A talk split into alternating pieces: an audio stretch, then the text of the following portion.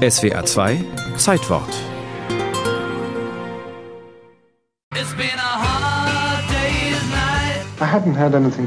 Ich hatte vorher rein gar nichts mit Popmanagement und Popkünstlern zu tun. So Brian Epstein rückblickend. Aber in Liverpool kursierten 1961 Gerüchte über eine Band mit einem ganz neuen Sound.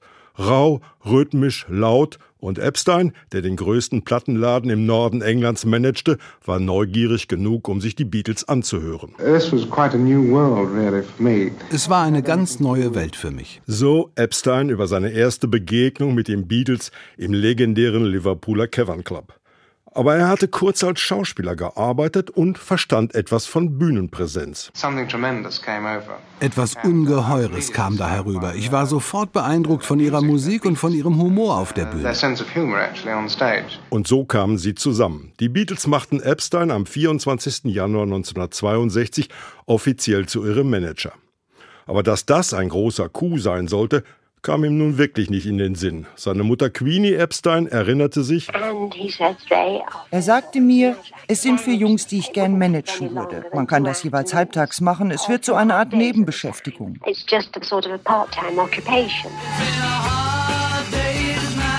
Welch ein Irrtum. Es wurde ein Knochenjob rund um die Uhr, denn Epstein hatte eine konsequente Marketingstrategie. Er verpasste seinen Boys, wie er sie liebevoll nannte, ein bürgerliches Lifting. Raus aus den speckigen Lederjacken, rein in die Einheitsmontur mit Anzug, Schlips und Kragen. Und er brachte sie zusammen mit dem Musikproduzenten George Martin. Das war das neue Kraftzentrum der Popmusik. Alles passte. Schon die zweite Single Please Please Me wurde im Januar 1963 ein Nummer 1 Hit.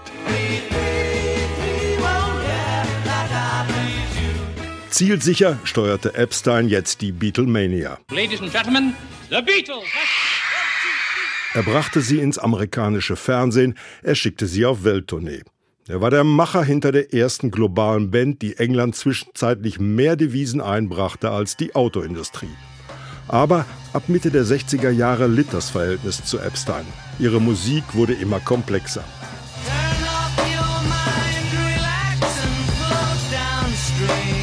Die Fab Four traten nicht mehr auf. Epsteins Einfluss auf die Band schwand. Eine Verlängerung des Managementvertrags, vorgesehen für Februar 1967, kam nicht zustande. Und da war seine Homosexualität, die in England zu jener Zeit noch strafrechtlich verfolgt wurde. Epstein, der Gefangene eines zermürbenden Versteckspiels, dem John Lennon diesen Song widmete. Da stehe ich nun, den Kopf gesenkt, mit Blick zur Wand. Die Leute glotzen mich an und lachen über mich. Verschone uns mit deinem Liebesleben. Hey,